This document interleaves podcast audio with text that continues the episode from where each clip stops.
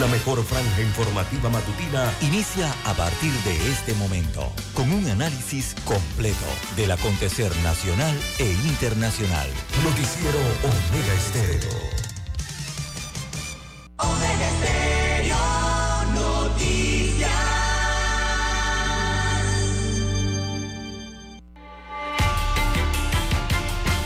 A continuación, los titulares con los hechos que son noticias hoy.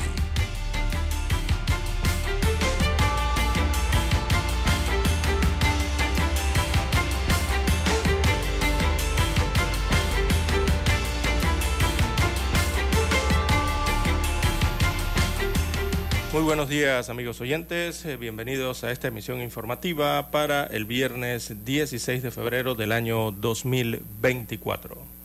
Estos son nuestros titulares. Expediente del caso New Business llega a manos de la jueza Valoisa Martínez.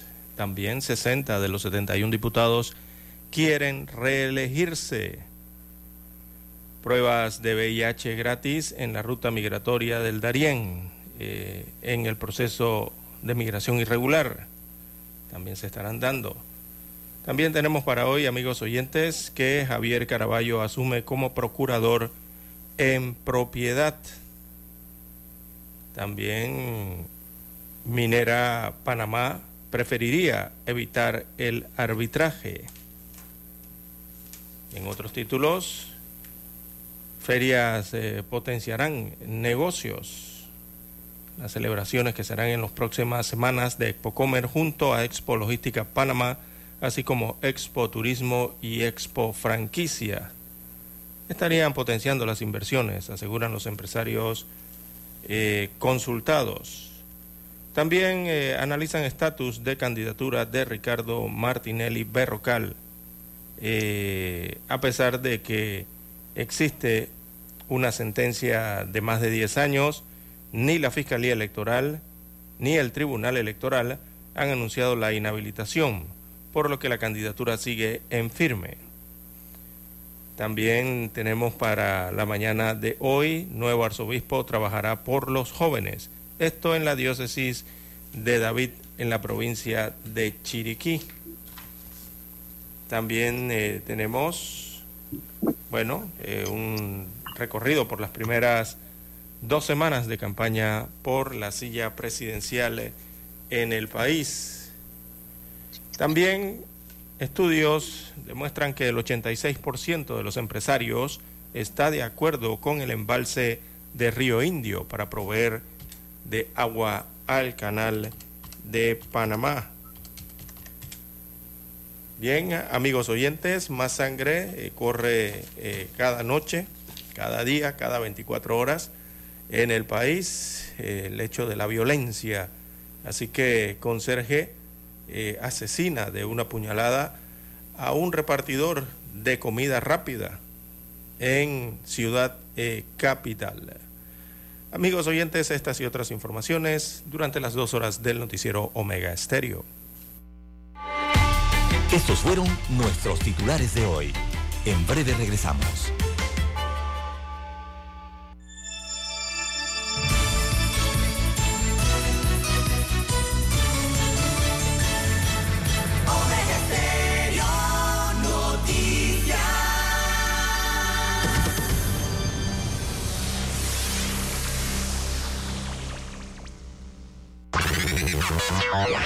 Desde el dominante Cerro Azul, Omega Estéreo cubre las provincias de Panamá, Colón, Darién, Panamá Oeste y las playas en los 107.3.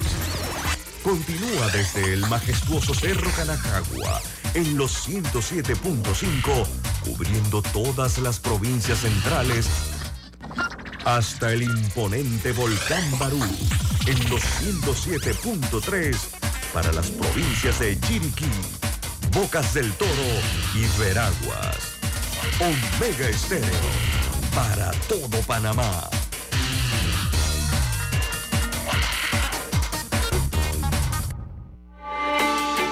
Noticiero Omega Estéreo.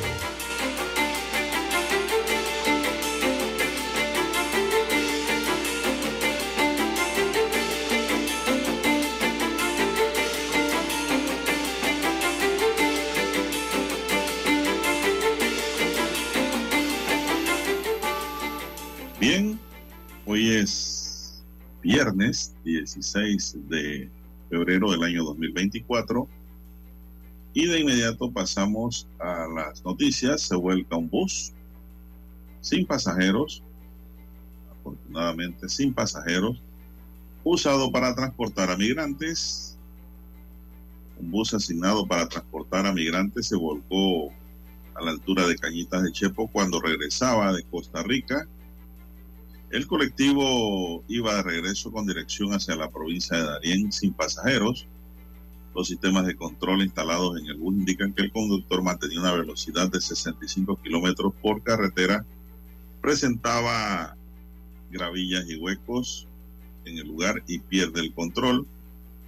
El Servicio Nacional de Migración destaca que los buses autorizados poseen cámara y alerta para los conductores ante cualquier eventualidad. Este nuevo accidente ocurrió el mismo día del primer aniversario de la tragedia Hualaca, Chiriquí, que cobró la vida de 39 migrantes a bordo de un bus. Bueno, no solo daños materiales en el vehículo, no hubo víctimas fatales, porque el bus iba vacío hacia Darín, César. Bueno, gracias. Son las 5.37.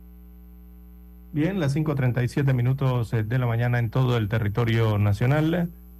El décimo tercer mes será pagado la próxima semana a funcionarios eh, del Estado central. Así que esto llega en momentos en que el año escolar está a la vuelta de la esquina y la primera partida del décimo tercer mes eh, sería de gran ayuda entonces para los servidores públicos en el país. Así que se hará adelantado. Eh, buena noticia entonces para los empleados del Estado. Próximo 23 de febrero. El próximo viernes 23 de febrero, el gobierno central desembolsará 54 millones 180 mil 935 dólares para cubrir la primera parte del décimo tercer mes eh, del mes eh, de abril. La razón, bueno, quieren asegurarse de que todos tengan dinero, el dinero necesario para enfrentar los gastos del inicio del año escolar. Cuando se refieren a todos, se refieren a los servidores públicos, eh, que está entonces, recordemos, el año escolar programado para el lunes 4 de marzo. El décimo podrá amortiguar entonces los gastos que los padres de familia eh, tendrán con libros, textos, ¿verdad? Eh, uniformes, útiles escolares, transporte escolar y algunos que otros con sus matrículas eh, y mensualidades escolares.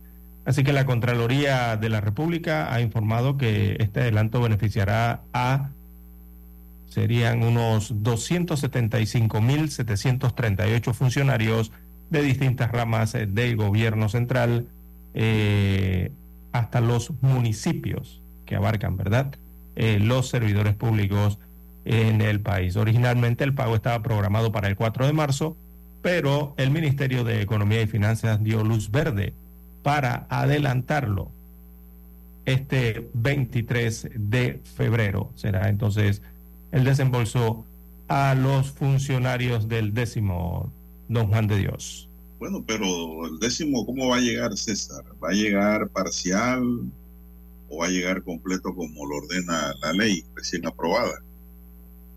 Eh, tiene que ser, eh, bueno, la ley, aquí no habla de ejecución de esa ley, eh, don Juan de Dios. Habla Bueno, de... ahí, va a crear un saldo.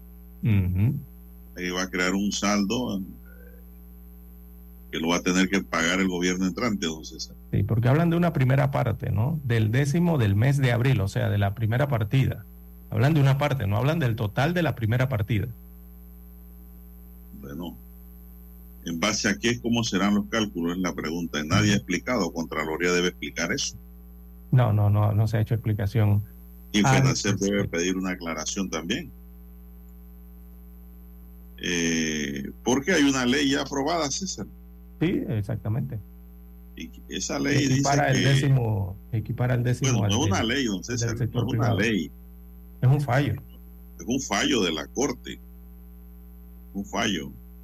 Bueno, los fallos de la Corte se constituyen en ley también, ¿no? La Corte falla, la Corte le, legisla con sus fallos.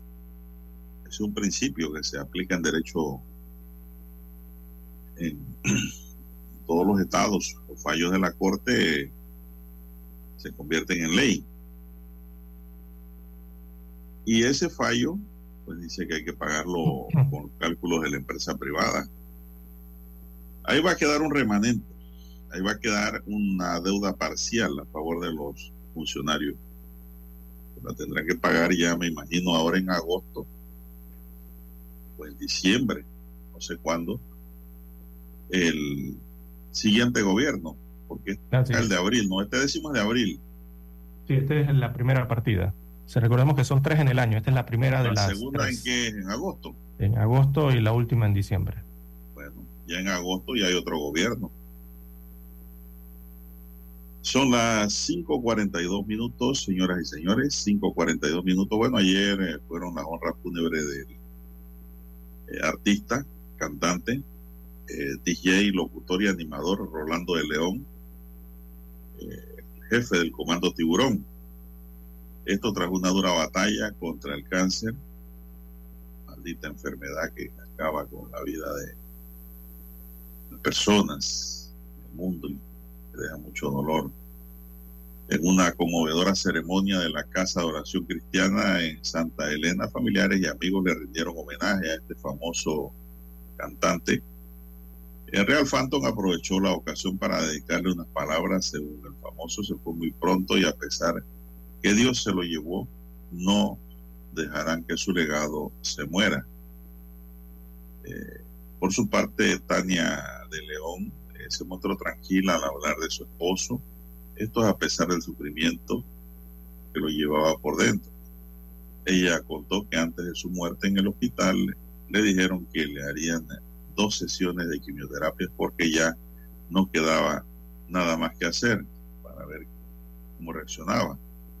También relata su amor por la palabra de Dios y el deseo de realizar las actividades para enaltecerlo a pesar de su enfermedad.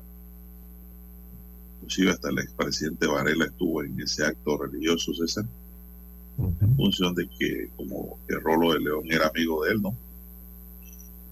Me imagino que por el tema del pH. de los, exactamente, de la, del entretenimiento. El pH herrerano. Oh, el pop herrerano. El pop herrerano, correcto. Incluso le compuso hasta... ¿no? Sí, y le, y le compuso hasta canciones, ¿no? de Sí.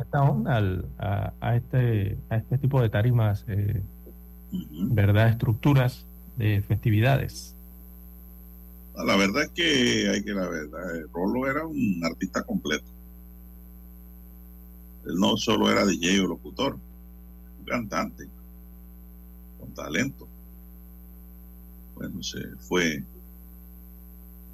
el que elevó la labor de DJ a ser artista, porque ahora los DJ son artistas, César también. Correcto Los DJ ahora cantan, improvisan, participan, le ponen salsa, movimiento a las tarimas. Así que son artistas. Ya no es el clásico DJ pone disco. No, no. Ahora tienen su talento también. ¿eh? Bien, Son las cinco, 5.45, dígame. reportaje vía satélite Boasat Vamos. adelante Daniel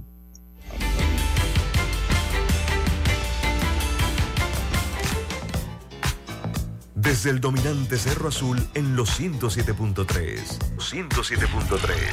Continúa por el majestuoso Cerro Canajagua en los 107.5 para provincias centrales. Hasta el imponente Volcán Barú.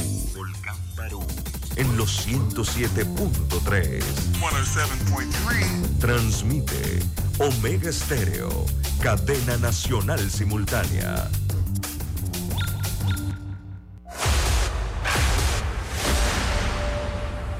Desde los estudios de Omega Estéreo, establecemos contacto vía satélite con la voz de América. Desde Washington, presentamos el reportaje internacional.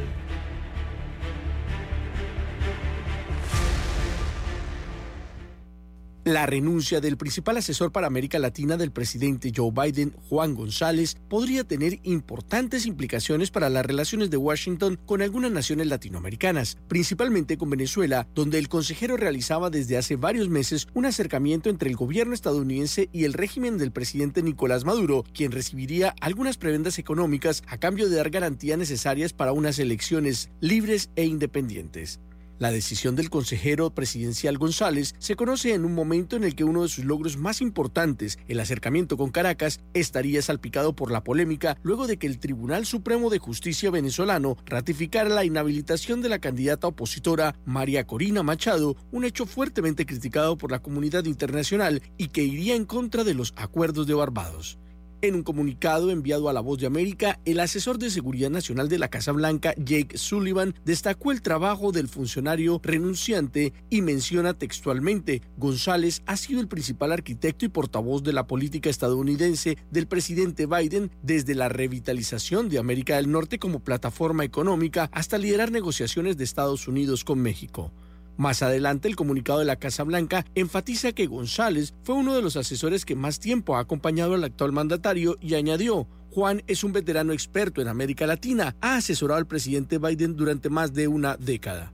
Juan González, de origen colombiano, dejará el cargo como director senior del Consejo de Seguridad Nacional para el Hemisferio Occidental en marzo, luego de tres años de servicio. Su legado incluye importantes negociaciones con México en el marco del Bicentenario. Además, fue el principal promotor y el encargado de implementar la Alianza para la Prosperidad Económica en las Américas, un programa con el que el gobierno estadounidense pretende la integración económica en la región, basado en una estrategia que apoyaría la creación de un sistema competitivo de cadenas de suministro, una iniciativa financiada por el Banco Interamericano de Desarrollo. Héctor Contreras, Voz de América, Washington. Escucharon vía satélite desde Washington el reportaje internacional. ¿Quieres anunciarte en Omega Stereo pero no sabes cómo? Solo llámanos o escríbenos al 6675-0990 y buscaremos la mejor opción para tu marca, producto o empresa. Ya lo sabes, 6675-0990. No esperes más telefónicas. La casa del teléfono es tu mejor opción. Te asesoramos y ofrecemos buena atención.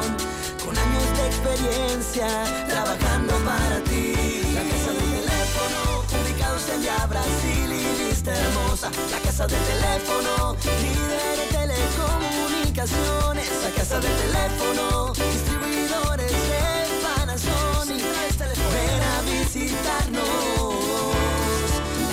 Del teléfono. 229-0465. lcdtcorp.com. Distribuidor autorizado Panasonic. Noticiero Omega Estéreo.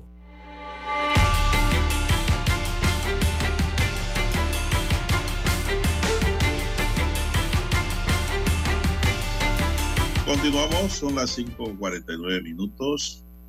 Bueno, la violencia y la poca tolerancia son malas consejeras, amigos y amigas.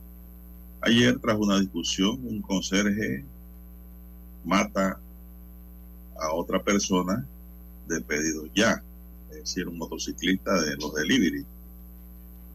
La nota, pues lamentable, dice que José Julián Arcila Campos, de 42 años, un motorizado de pedido ya, de origen colombiano, fue asesinado al mediodía de ayer de una puñalada en el pecho que le dio un trabajador de mantenimiento en una plaza comercial en calle 52 o barrio, Bellavista.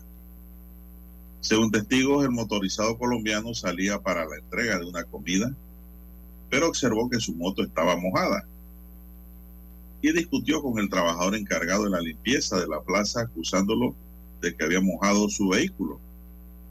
Esto desembocó en gritos, insultos y una pelea en la que el trabajador del edificio le encarnó una sola puñalada en el pecho. Llamen a la ambulancia, gritaba una mujer mientras tapaba la herida del motorizado para tratar de evitar más pérdida de sangre. Mientras otras dos personas trataban de ayudar, otros solo miraban y otros filmaban como siempre. A pesar de los esfuerzos por salvarle la vida Arcila Campo falleció en plena acera ante los videos que han circulado en redes sociales. El agresor fue aprendido inmediatamente con la llegada de la policía y conducido ante las autoridades competentes para los trámites correspondientes. Compañeros del repartidor llegaron a la escena tras conocer la noticia del fatídico suceso y protestaron con una caravana por varios puntos de la ciudad capital exigiendo más seguridad. Así ocurrió César, de hecho, pero ya aquí yo creo que la seguridad ya escapa esto, porque esto fue una riña. Sí, sí, una riña. Eh, una riña entre... en esta área de O Barrio, calle 52, y, y, y, violenta, porque esto es una riña violenta de verdad, con la trágica pérdida entonces de este eh, ciudadano extranjero eh, que desempeñaba las labores de estas empresas de entrega a domicilio, ¿no? En motocicleta. Eh, una disputa realmente lo que pudo haber ocurrido allí, eh, en donde esta arma punzo cortante acabó con la vida de este motorizado. Bueno, yo vi videos anoche de Don Juan de Dios y, y el lugar en el tórax donde infligió las heridas, eh, difícil, ¿no? O sea, muy difícil allí eh, si no llegaba a tiempo la ayuda requerida, la ayuda médica.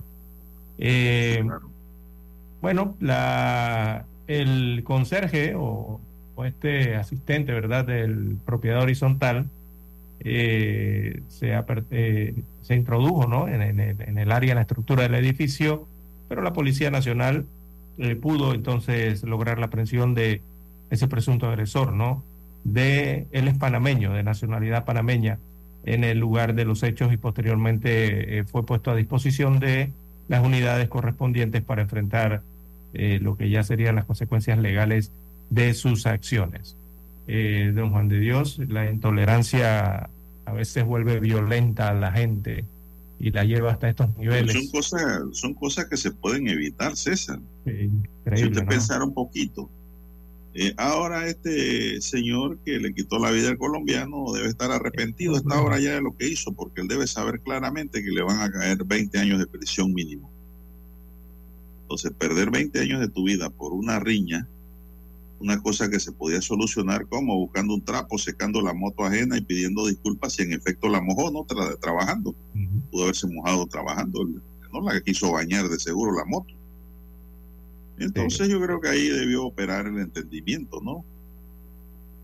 Pero y, estamos viviendo en medio de una sociedad violenta, César, por tantos problemas. Don Juan de Dios. Y también eh, hay que señalar eh, que eh, todo parece, las versiones de los hechos parecen indicar que el seguridad eh, se molestó porque el repartidor en su motocicleta no siguió las indicaciones al momento de estacionar su vehículo, al momento de estacionar su moto, pues dentro bueno, está, de pues, ahí está.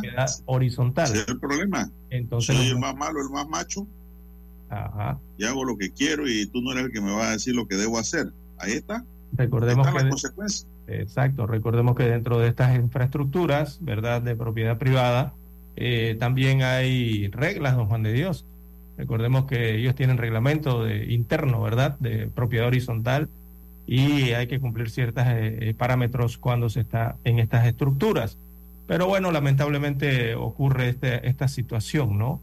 Eh, por, por ello. Y don Juan de Dios, y eso es algo que ocurre, digo, no estoy diciendo, argumentando aquí que haya sido el motivo por el cual ocurrió esto, pero eh, también hay que poner de parte de don Juan de Dios eh, claro. la situación que ocurre con el desorden que hay con las motocicletas, sumado a ese desorden de las motocicletas ahora con la repartición delivery, que se torna peor, eh, don Juan de Dios.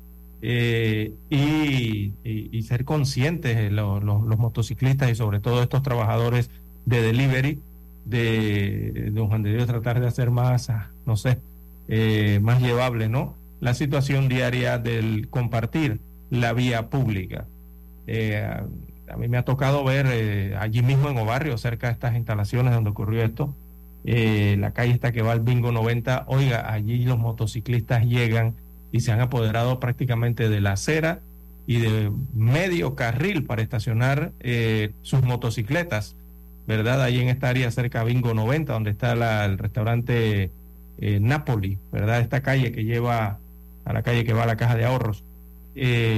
Y nadie hace nada, don Juan de Dios, informan el congestionamiento vehicular. He observado allí, por ejemplo, que al hacer esto los motociclistas eh, provocan que los peatones eh, caminen sobre la calzada, sobre la, los, carriles en donde van los vehículos.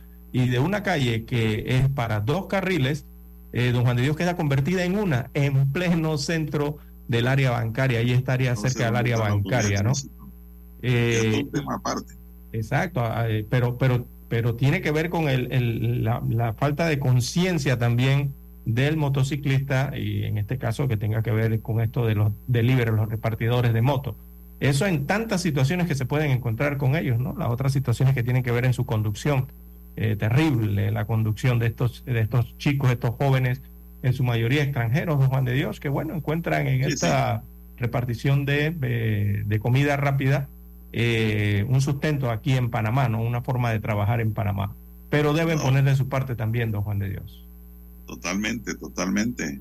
Esto, pero claro, yo me voy más allá y una discusión no es suficiente para que uno le quite la vida al otro, pero Allí lo que perdieron fue la razón. Ambos. Uno por uh, llamar la atención, Rofión, y el otro, pues que sabrá Dios que le dieron que lo hirió tanto en, las palabras que se fueron a la riña y jaló, jaló por un cuchillo. Y ahí están las consecuencias. Uno muerto, César. Mire las consecuencias. Uno muerto ya. Esa noticia está en Colombia, donde sus familiares allá deben estar llorando y dos, el otro preso y llorando acá en Panamá. Porque por muy macho que sea, va a llorar desde el momento en que pierde su libertad, César. Sí, y la mínima para un asesinato. Muchos dicen de que no, que la libertad, que yo soy macho, que encierre mi. No, no, no, no. El encierro amansa al más guapo.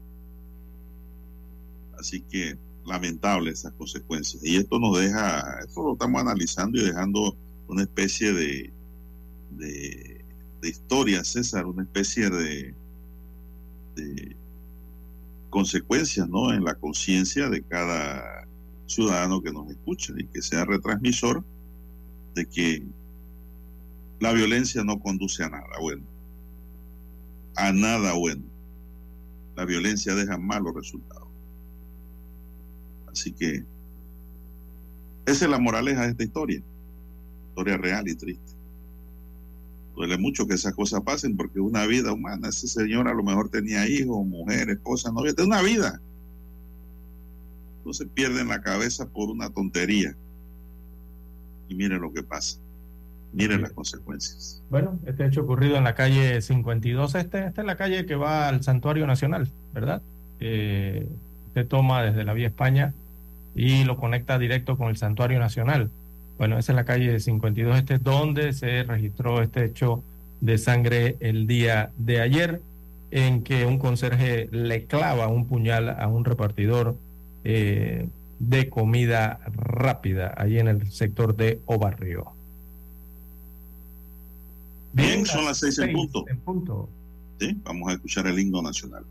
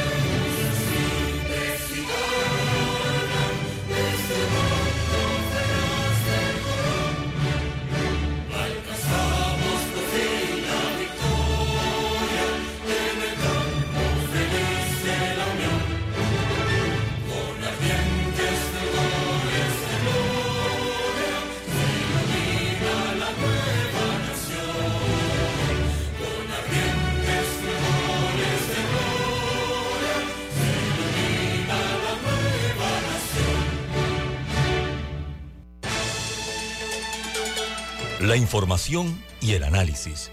En perspectiva. De lunes a viernes, de 7.30 a 8.30 de la mañana. Con Guillermo Antonio Adames, Rubén Darío Murgas y Camila Adames Arias. En perspectiva. Por los 107.3 de Omega Estéreo.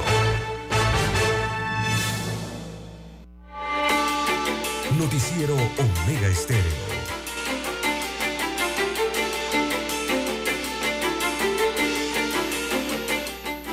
Bien, amigos oyentes. seis tres. Seis, tres minutos. Bien, las seis, tres minutos eh, de la mañana en todo el territorio nacional. Bien, en más informaciones para la mañana de hoy, el estado del tiempo, don Juan de Dios, para el día de hoy en la República de Panamá. Veamos rápidamente lo que nos tiene el Instituto de Meteorología e Hidrología de Panamá. Eh, bueno, en términos generales, habrá cielo parcialmente nublado, ha nublado eh, sobre la República de Panamá. En el Caribe, en la vertiente del Caribe, se prevén durante la madrugada y mañana de hoy eh, cielo mayormente nublado en el norte de Veraguas, también en la provincia de Colón y el occidente de la comarca Gunayala. Esto va a estar generando algunas lluvias ocasionales, pero eh, sin condiciones significativas, según el informe. Eh, el resto parcialmente nublado, el resto de la vertiente caribe. En lo que resta del día se mantendrían entonces esas eh, lluvias de carácter ocasional o muy aisladas en la costa abajo de Colón y el norte de Veraguas, en el resto de la vertiente con algunas nubosidades. Veamos ahora la vertiente del Pacífico, la más poblada del país. Eh, se siguen manteniendo las condiciones secas, mayormente despejadas, sobre todo para el occidente, la provincia de Chiriquí, el, sur de Veraguas, ¿verdad? Eh, área central. Mientras que para la región precisamente central habrán algunos chubascos aislados sobre las cordilleras de Coclé y también de Panamá Oeste. Hacia el oriente de la vertiente pacífica eh, estará parcialmente nublado. Eh, dichas condiciones se esperan que prevalezcan en gran parte del día, ¿verdad? Hacia el oriente del Pacífico. Ya entendamos acá la provincia de Panamá y la provincia de Darién.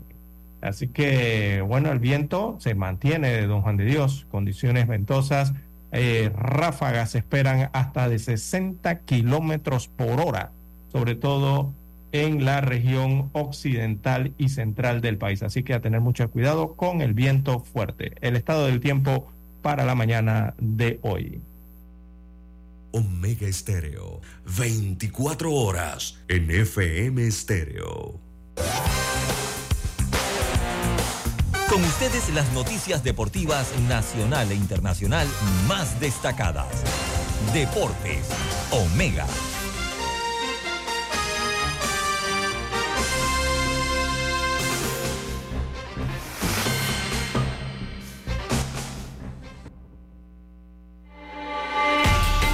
Los cuatro mejores equipos del Campeonato Nacional de Béisbol versión 55 se enfrentarán en las semifinales, lo que la gente está esperando. La etapa previa a la disputa por el certamen, como es tradicional, los cuatro equipos son divididos en dos series que están pactadas al ganador de cuatro de un límite de siete partidos. Los que superen esa etapa serán los finalistas y uno de ellos llevará y levantará la copa. Los equipos son Coclé, Panamá Este, Panamá Metro y Panamá Oeste. Coclé va a tener que chocar contra tres Panamá, César.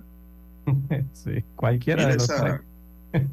ese misterio del deporte. Le toca un Panamá, si clasifica, por supuesto, ¿no? Tiene que pegarle a Panamá Este, a Panamá Metro y como si fuera poco de último a los vaqueros. O sea, tiene que chocar, ¿no? En el papel, porque en realidad Cocle inicia la serie eh, jugando es con Panamá Este. Sí, con los potros de. Tiene que acabar con un, mire, tiene que acabar con Panamá Este y después con el siguiente Panamá. Pero bueno, vamos en orden. Panamá. Arranca hoy la serie, versus- la semifinal. Arranca hoy las semifinales. sí, Panamá Metro versus Panamá Oeste. Claro, esto es en el estadio Justo Brujo Salinas, en la Chorrera. El Justino Salinas, allí se va a jugar ese juego que empieza a las 8 de la noche. ¿ah? Así que no hay excusa para faltar. Se va a llenar, se va a llenar el estadio de vaqueros y vaqueras. Hermosas las vaqueras, César. El atractivo, las niñas del oeste estarán en el estadio el sábado 17 de febrero, Panamá Este chocará con Coclé en el estadio José Antonio Ramón Cantera, que ya Veragua se lo devolvió. se tuvo que ir en un partido pues muy reñido, donde fue eliminada la tropa eh, de los indios.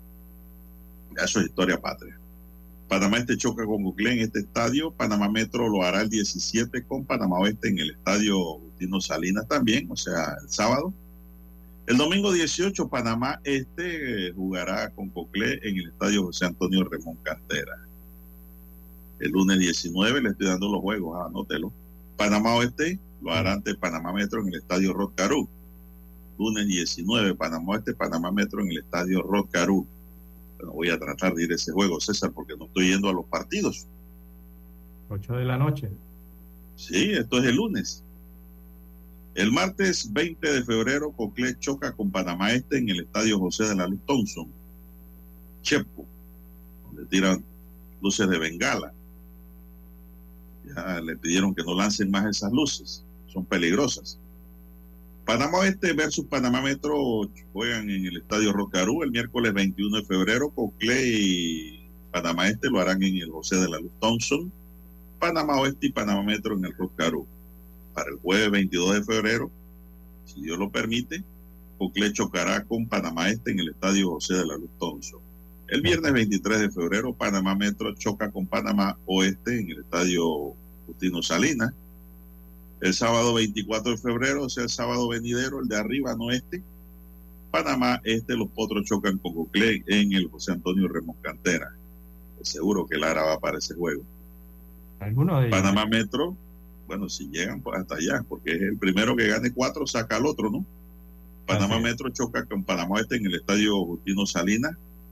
Y el domingo 25 de febrero, Panamá Este jugará con Coclé en el estadio José Antonio Ramón Cantera. Esos partidos programados. Así es, en esta serie semifinal entonces de béisbol mayor. Bueno, todo parece indicar, don Juan de Dios, y cómo se han desempeñado estos equipos, estos cuatro equipos, eh, bueno, uno diría que se repetiría la final del año pasado entre Panamá Oeste y Coclé. Pareciera ser, eh, todo indica que podría ser la final eh, de este año también, de, porque estos equipos han demostrado ser los mejores, ¿no? En, su staff de lanzadores, la ofensiva que tienen ambos, tanto los vaqueros como la leña roja, y han sido muy constantes a lo largo de toda esta eh, temporada. Mayor solidez ¿no? y, constancia, diría yo, que presentan estos dos equipos, comparándolo entonces con Panamá Metro y Panamá Este, sobre todo el cuerpo de lanzadores de estos eh, coclesanos y estos eh, vaqueros eh, del oeste. Aunque han tenido sus dificultades en el torneo, parece a mí que serían los que clasificarían, ¿no? Pero los partidos hay que jugarlos, don Juan de Dios, son siete y tienen que ganar cuatro para poder estar en la serie final. Hasta aquí los deportes. Deportes, Omega.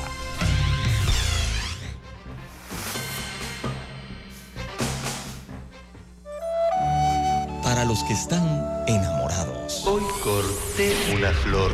Y llovía, llovía. Esperando a mi amor. Para los despechados. Se deja de Para los que han dejado. Tú con él. Para aquellos que se aman eternamente.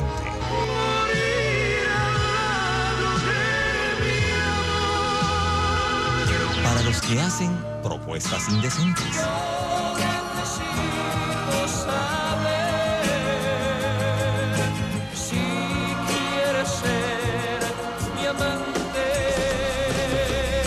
Clásicos. Clásicos del sábado. Del sábado. Clásicos del sábado. Todos los sábados por Omega Estéreo 107.3, la radio. Sin fronteras. Escuchar Omega Stereo es más fácil que nunca. Solo busca la aplicación de Omega Stereo en Play Store o App Store y descárgala gratis. No te pierdas los mejores programas y tu música favorita. Descarga la app de Omega Stereo y disfruta las 24 horas donde estés. Noticiero Omega Estéreo. Desde los estudios de Omega Estéreo, establecemos contacto vía satélite con la voz de América.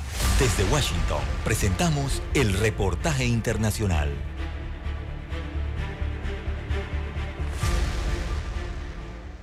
A principios de este año, la justicia boliviana amplió por novena ocasión la detención preventiva contra la expresidenta interina de Bolivia, Yanine Áñez, por el caso Golpe de Estado 1, en el que es acusada por terrorismo en los sucesos de la crisis política de 2019 que derivaron en la renuncia del expresidente Evo Morales. Además, la exmandataria fue sentenciada a 10 años de prisión en el caso denominado Golpe de Estado 2 y tiene activos otros siete procesos en la justicia ordinaria. Por otro lado, el líder opositor Luis Fernando Camacho, exgobernador del departamento de Santa Cruz y quien encabezó las medidas de presión contra Morales, también cumple detención preventiva por el caso Golpe de Estado 1, por el que la Fiscalía pide 20 años de prisión, pero también enfrenta otras acusaciones por incumplimiento de deberes y conducta antieconómica. La exmandataria Janine Áñez está en la cárcel desde marzo de 2021 y el líder opositor Fernando Camacho desde diciembre de 2022. En entrevista con La Voz de América, el representante del Comité Nacional de Defensa de la Democracia, Manuel Morales, lamentó la crisis del sistema judicial boliviano y dijo que estos hechos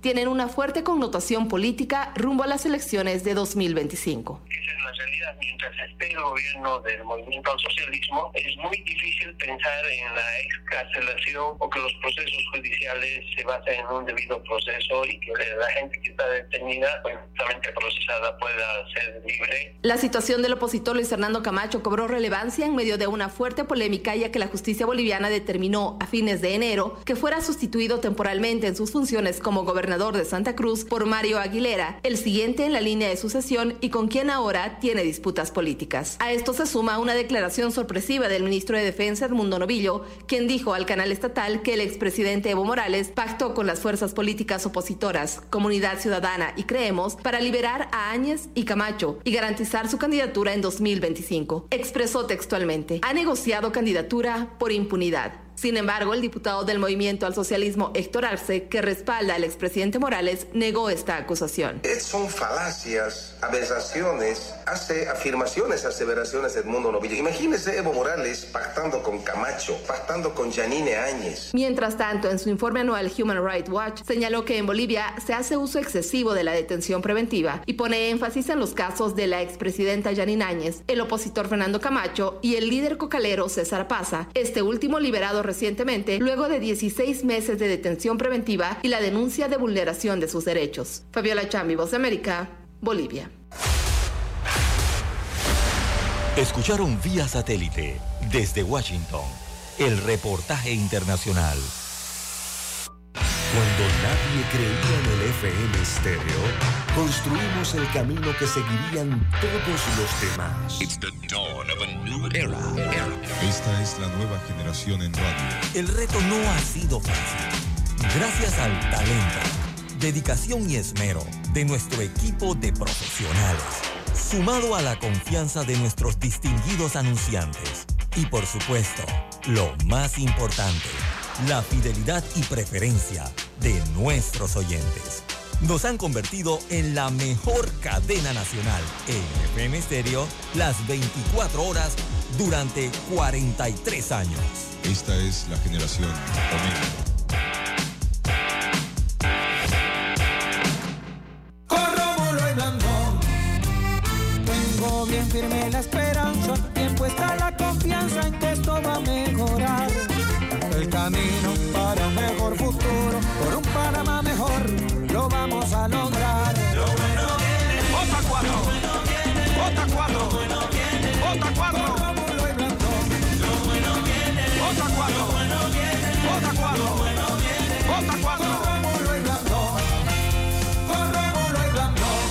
político pagado por el Partido Panameñista.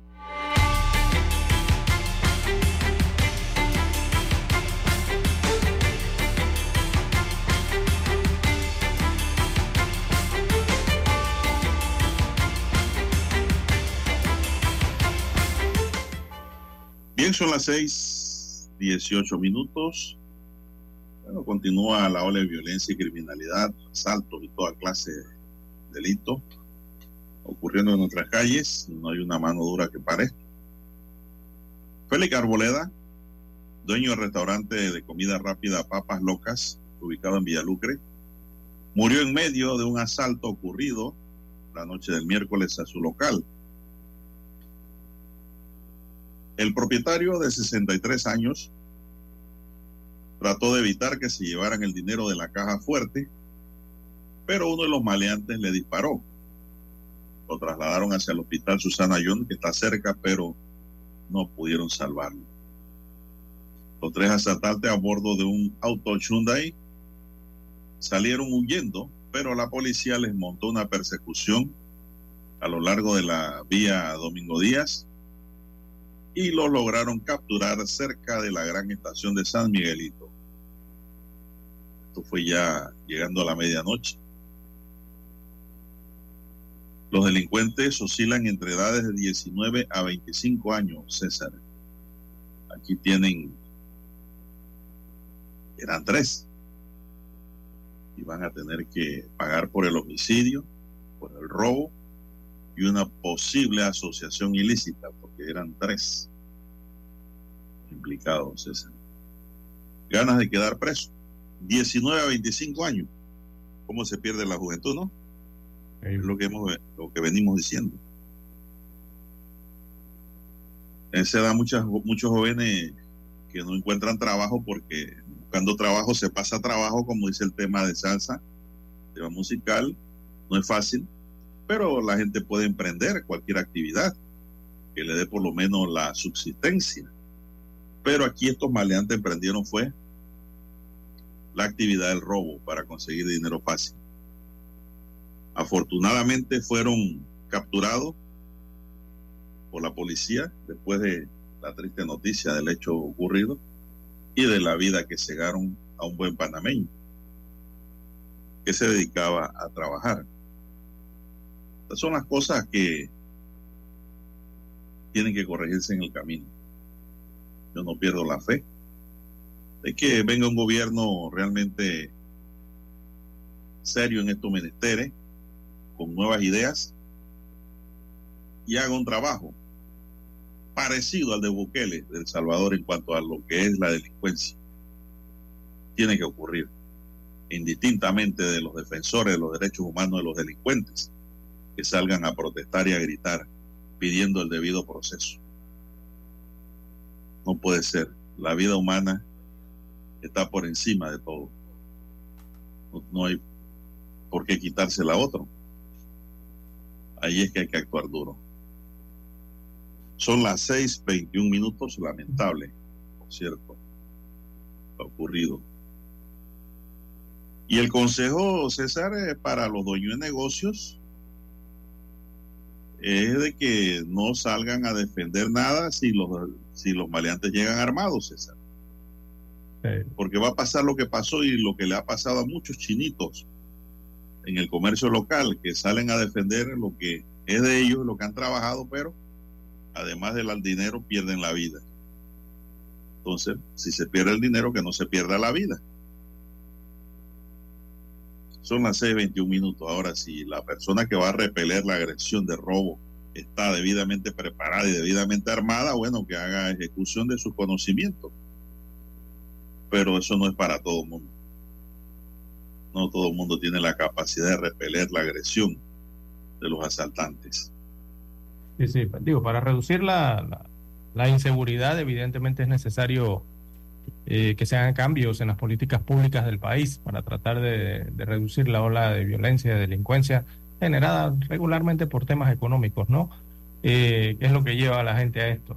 Eh, pero, don Juan de muy bien, como usted dice, para que no haya más víctimas, también es importante que eh, las personas, eh, los civiles o los comerciantes, o bueno, quien tenga un negocio en este caso, ¿no? Como se dio en Villalucre, sepa cómo actuar ante un asalto con pistola, don Juan de Dios, cuando le muestran una pistola, ¿no?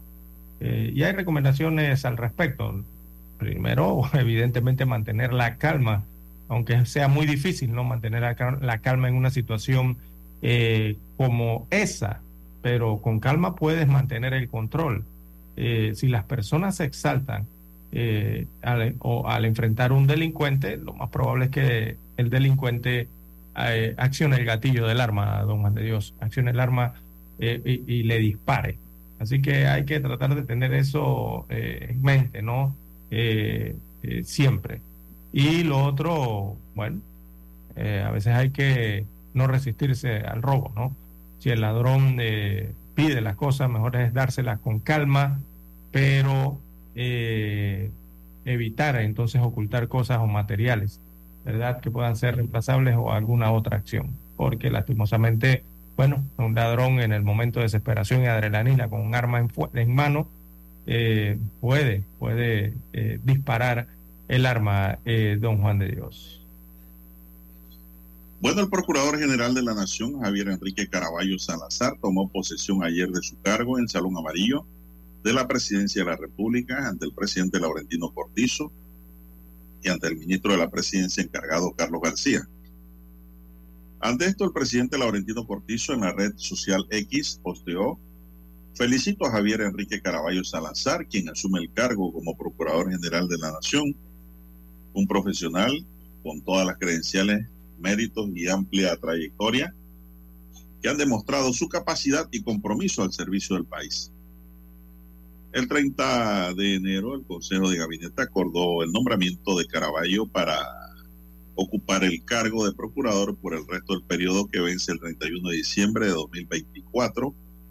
Posteriormente, el Pleno de la Asamblea Nacional ratificó en el cargo con 49 votos a Caraballo Caraballo se mantenía como procurador encargado desde el 1 de marzo de 2021 tras la renuncia de Eduardo Rubén Ulloa. Bien, Así que seis... el resto del periodo es procurador, entra a la galería de procuradores. Caraballo, sí, ahí colocarán su fotografía. Mm. Bien, 6.25 minutos de la mañana en todo el territorio nacional. Vamos a la pausa y al reportaje internacional.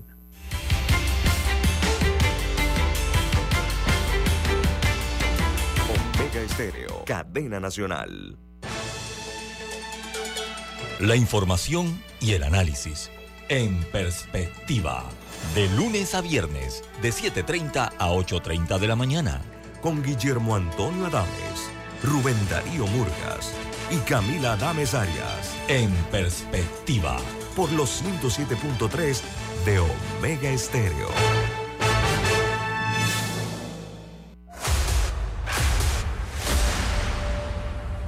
Desde los estudios de Omega Estéreo, establecemos contacto vía satélite con la voz de América. Desde Washington, presentamos el reportaje internacional.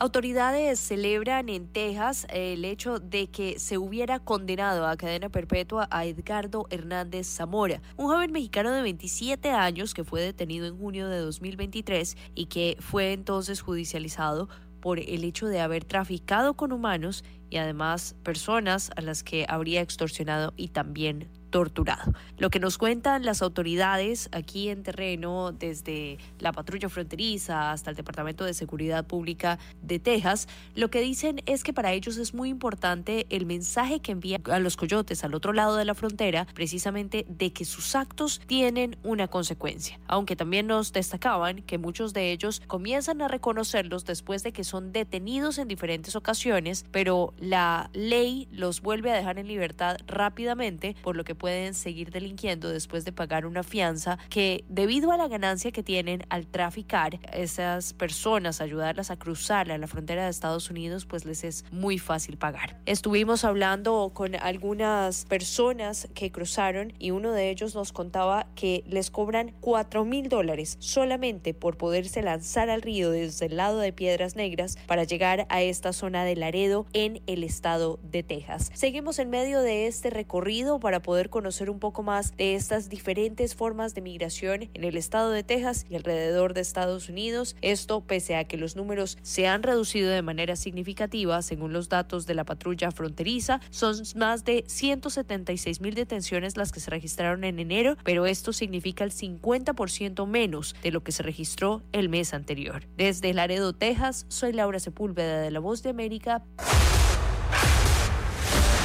Escucharon vía satélite desde Washington el reportaje internacional.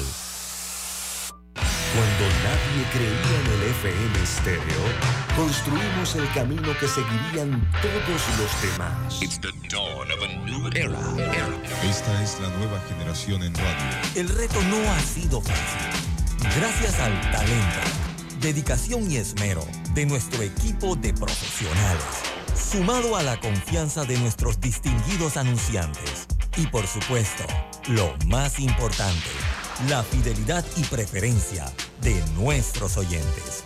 Nos han convertido en la mejor cadena nacional en FM Stereo las 24 horas durante 43 años. Esta es la generación.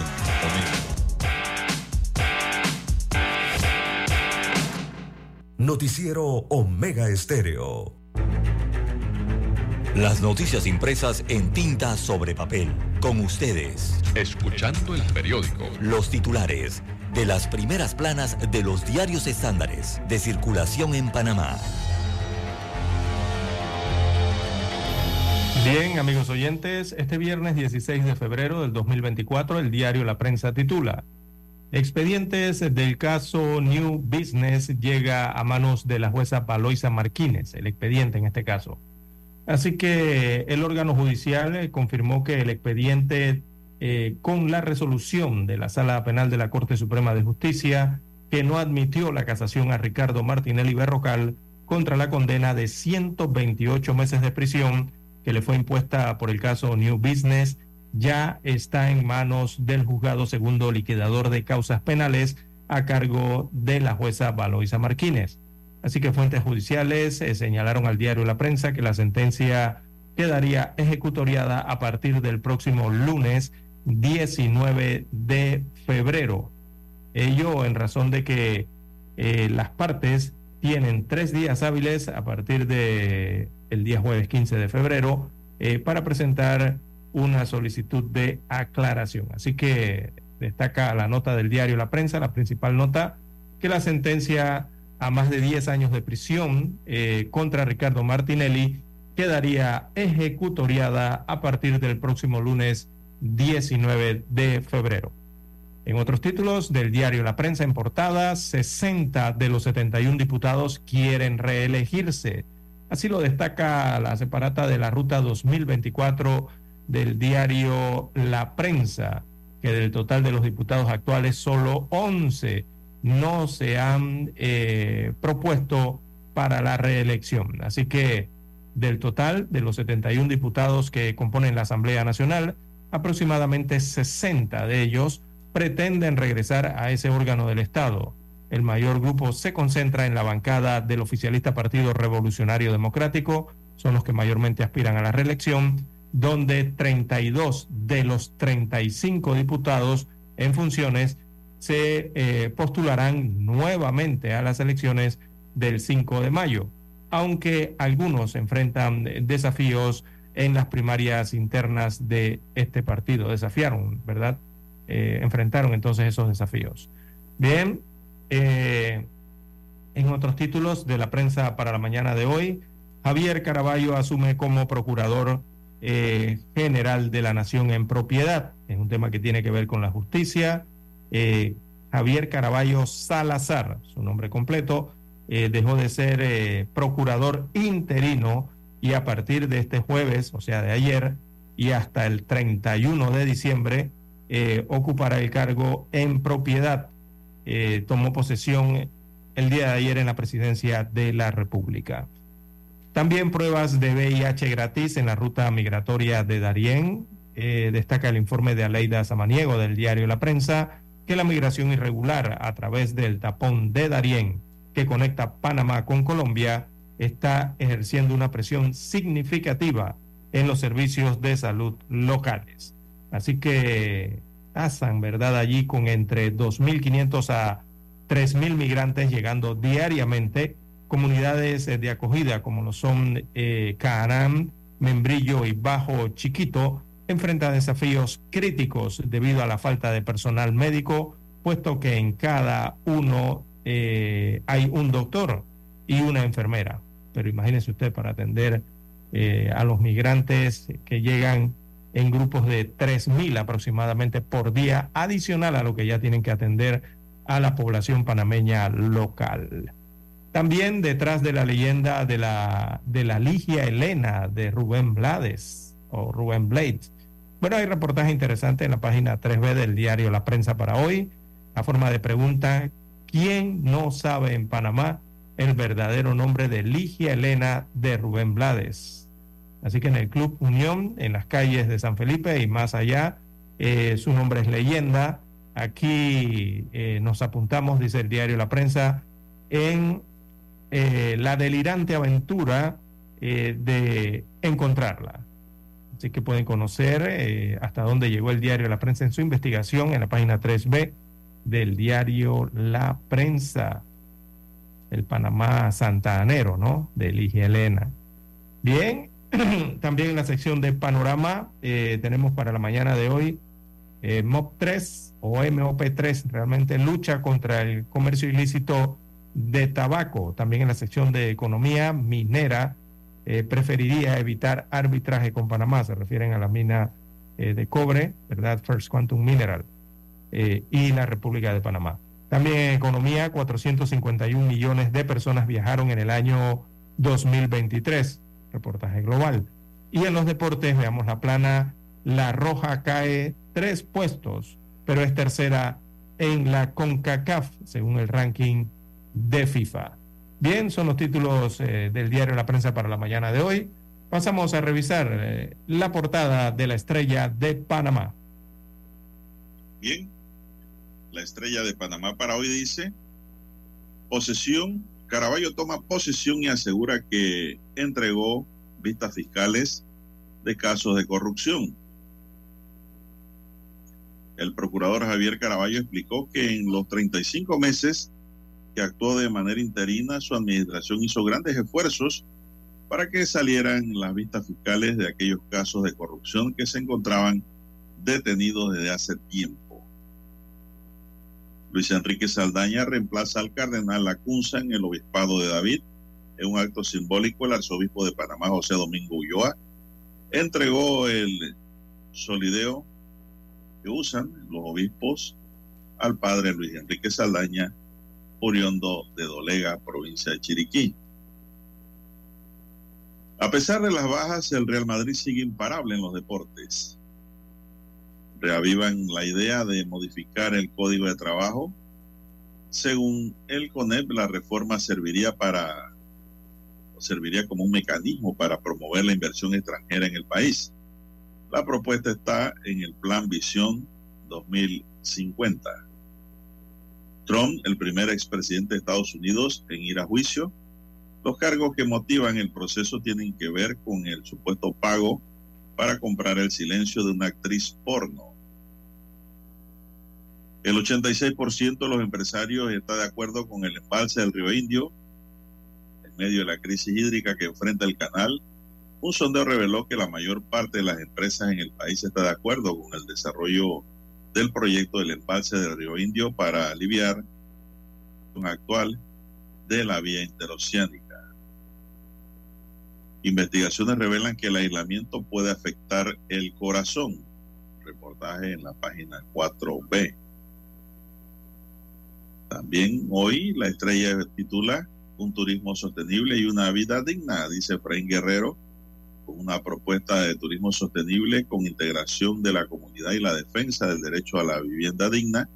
Efraín Guerrero busca dirigir la Junta Comunal de Santana. El es de Huerta Sandoval.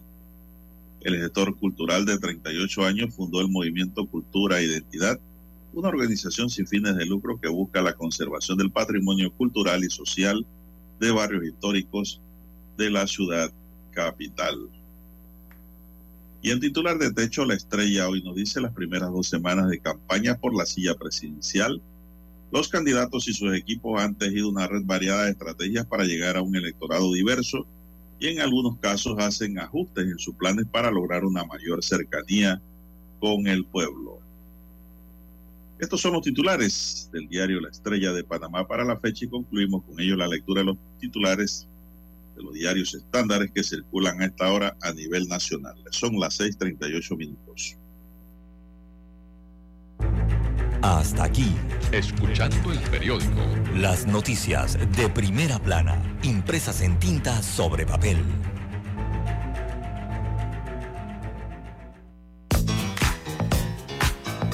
Desde el dominante Cerro Azul en los 107.3. 107.3. Continúa por el majestuoso Cerro Canajagua en los 107.5 para provincias centrales. Hasta el imponente Volcán Barú. En los 107.3. Transmite Omega Estéreo, cadena nacional simultánea. Noticiero Omega Estéreo.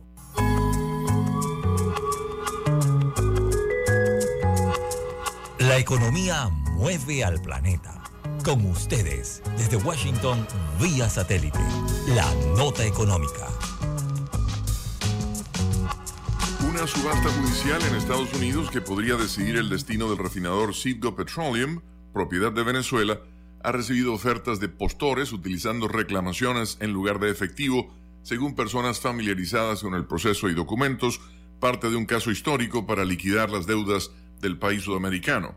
La agencia Reuters informa que la petrolera ConocoPhillips, el mayor acreedor en el caso tras presentar ante un tribunal unos 12 mil millones de dólares en reclamos por expropiaciones en Venezuela, hizo el mes pasado una oferta a crédito utilizando sus reclamaciones dijeron las fuentes. No obstante, un portavoz declinó hacer comentarios.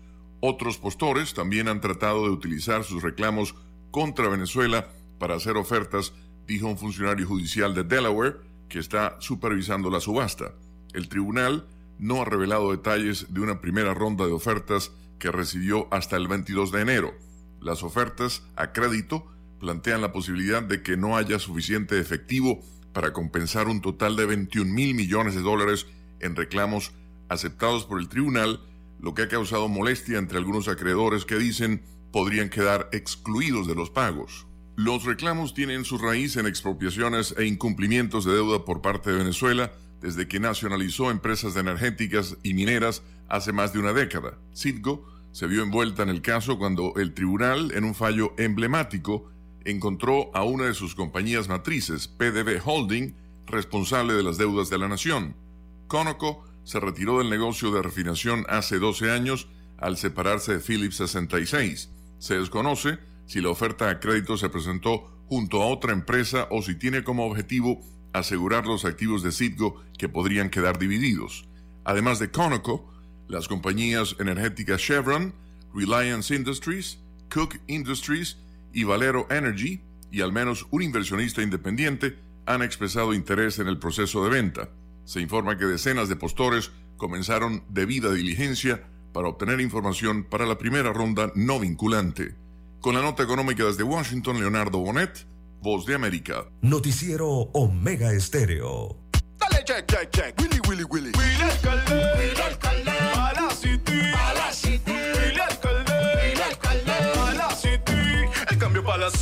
Pa' que la bella también viva pretty. Willy, Willy, Willy. Y se suma casis. Decora mi gente. Está el cambio para ti. El cambio para toda la city. La city pa' Cora. Juan Diego Gonzalillo. Sumando comercio y cultura. Frencillo. A cambiar la ciudad. Con Willy Casis vamos a mejorar. Willy, alcalde. Casis, vicealcalde. Anuncio político pagado.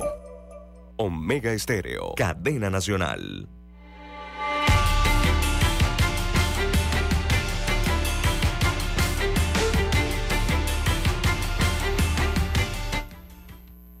Bien, bueno, César, hay como especie de una, una controversia, diría yo, informativa. Eh, ayer, esto, TVN informó, informó eh, que el expresidente Ricardo Martinelli, condenado a 128 meses de prisión por delito de blanqueo de capitales, ha sido notificado por el juzgado segundo liquidador luego que el pasado viernes la sala segunda penal remitió el caso Business. Ante este panorama, la defensa legal del expresidente tenía un margen de tres días para presentar una aclaración del fallo dictado por la sala penal sobre el tema de la no admisión del escrito de casación. Pero se conoció que ya los abogados presentaron dicha solicitud. Esto no es recurso, ¿eh? No le llamen recurso una solicitud. Sin embargo, la defensa, los abogados de Martinelli dicen que Martinelli no ha sido notificado. Por ahí la contradicción de la información, ¿no? Porque ellos argumentan de que tiene que ser notificado a través de los canales diplomáticos, porque está en una embajada. Ante esta situación no sabemos realmente si fue notificado o no, César. Y eso le corresponde aclararlo al órgano judicial, a, a través de sus redes informativas si el acto se dio o no se dio. Y si se dio, bueno, la explicación en base a qué y cómo se dio esa notificación al expresidente. Porque la defensa no acepta que fue notificado, según leo hoy en los diarios de paz. Son las 6:44 minutos en su noticiero Megesterio, el primero con las últimas. ¿Qué más tenemos?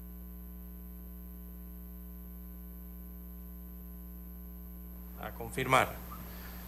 Eh, bien, en más informaciones para la mañana de hoy.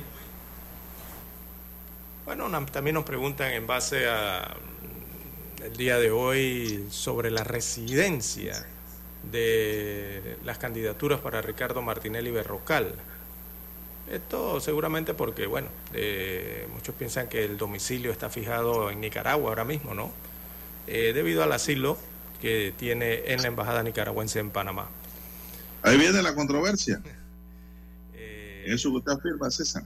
Eh, ¿Está en Nicaragua o está en Panamá? Exactamente. Algunos eh, señalan que puede ser candidato para los cargos de elección a los que aspira el 5 de mayo. Recordemos que él aspira a presidente de la República, cargo público, y aspira a diputado por el circuito 8 4, que es eh, cargo, cargo público también. Eh, bueno, ahí hay que ver, don Juan de Dios, eh, las, los requisitos para ser, bueno, para ser presidente no establecen que debe vivir una cierta cantidad de meses, un año específicamente, dentro del territorio nacional, no lo especifica así, pero sí hay algo que tiene que ver con el cargo a diputación. Allí sí le establece que eh, el código electoral establece que debe residir por lo menos un año antes en el circuito electoral al cual aspira, ¿no? En este caso sería el 8, este es el 8.3, eh, no, el 8.4 me parece que es, eh, de Juan Díaz, ¿verdad? De San Francisco, Río Abajo, Parque Lefebre, este circuito.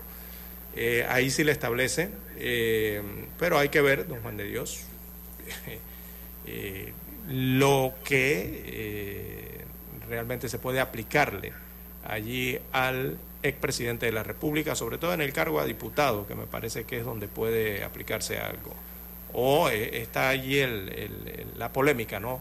De si puede. Ahí yo no veo polémica. De si puede o no puede. No, yo ahí no veo polémica porque él se postuló antes de irse a la embajada yo me puedo postular para diputado en mi circuito que es San Miguelito y me voy para Costa Rica. y no me pueden impugnar mi candidatura porque fue en término oportuno eh, presentada, ¿no? Ahí yo no veo problema.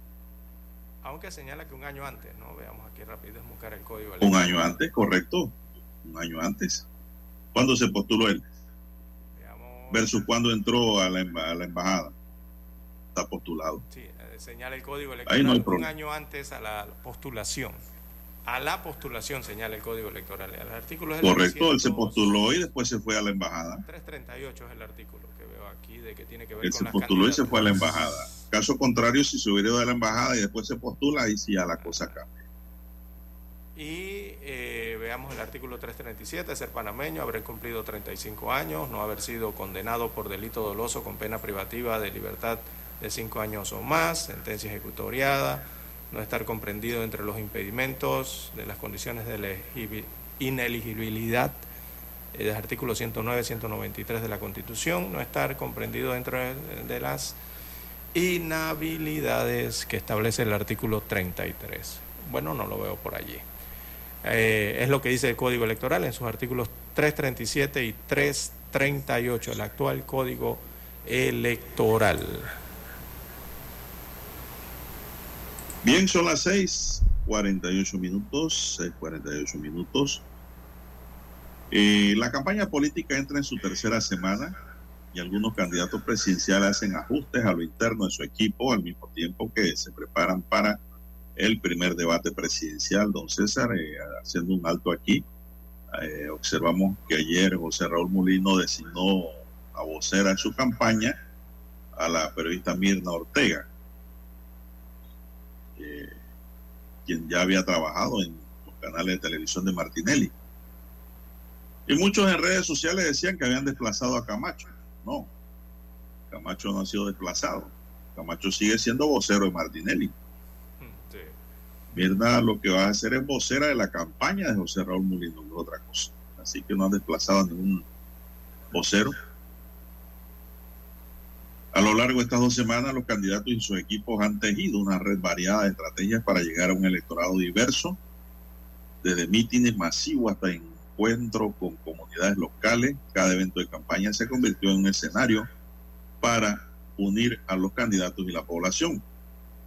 Sin embargo, la efectividad de estas estrategias está bajo escrutinio por parte de expertos y analistas políticos, mientras algunos elogian la habilidad de ciertos candidatos para conectar con la audiencia, otros cuestionan la coherencia y el impacto de los mensajes transmitidos. La cautela es palpable en algunos candidatos presidenciales que evitaron los epicentros de los carnavales en el país. Yo lo dije aquí, don César. Después del tema de la mina, si yo hubiera sido candidato, no me presento a ningún culé porque lo que va a recibir es la rechifla de los borrachos y de la gente que está en Golgorio. Esta es una campaña distinta. La cautela es palpable en algunos candidatos, mostrando una sensibilidad ante la posible reacción del público. A su vez, otros optaron por giras políticas en áreas indígenas, sumergiéndose en realidades auténticas y demostrando un enfoque diverso hacia las distintas comunidades.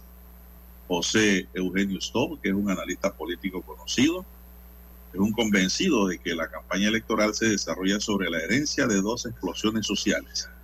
La de 2022 y 2023 que generaron un sentimiento de rechazo al sistema político. Las encuestas consideradas objetivas y válidas pintan un cuadro en el 50% de los votantes se encuentra en una encrucijada sin tener claro por quién votar o incluso contemplando la opción de no respaldar a ninguno de los candidatos. Esta indecisión alcanza a proporciones inéditas en la historia electoral del país y su epicentro reside en el 49% de los electores menores de 40 años en la juventud que alza su voz exigiendo un cambio radical, según revela una encuesta de CIEP citada por Stone. A pesar de este panorama, el primer debate entre los candidatos presidenciales programado para los próximos días podría arrojar alguna claridad aunque no determinante, sobre las preferencias de los votantes. Este evento crucial podría ser el catalizador necesario para que los indecisos encuentren una brújula en medio de la incertidumbre política reinante. Esto advierte que otro fenómeno en aumento es la campaña sucia, especialmente a través de las redes sociales, presagiando una contienda desinformativa y agresiva. La polarización y desinformación podrían convertirse en los elementos definitorios de una campaña que se anuncia como un terreno de combate político sin cuartel. ¿Qué le parece el análisis, César? Bueno, don Juan de Dios, esperemos cómo se siguen desarrollando las, eh, las campañas electorales. Bien, hay un feedback aquí interno. Bien, las 6.52 minutos de la mañana en todo el territorio nacional. Si arreglamos esta parte técnica acá. Bien, las 6.52 minutos, 6.52 minutos de, la mañana en todo el territorio nacional. En más informaciones eh, para la mañana de hoy tenemos, bueno, eh, los salarios de los presidentes, eh, don Juan de Dios. De acuerdo a la publicación de la revista Bloomberg, el salario más alto entre los presidentes de la región se lo disputan Luis Lacalle Pou, este es el presidente de Uruguay. 20.956 dólares gana el presidente en Uruguay. Alejandro Yan Matei, de Guatemala, eh, mm, mensualmente gana 19.576 dólares. En ambos casos se trata del el ingreso bruto. Y en la publicación colocan al presidente Laurentino Cortizo de Panamá con un salario de 7 mil dólares. Bueno, he de entender aquí que será el salario, el ingreso bruto, ¿no? O, o todos sus ingresos. ¿O será que en Panamá aumentaron el salario al presidente? Porque la última vez que se había registrado estaba por 4 mil dólares.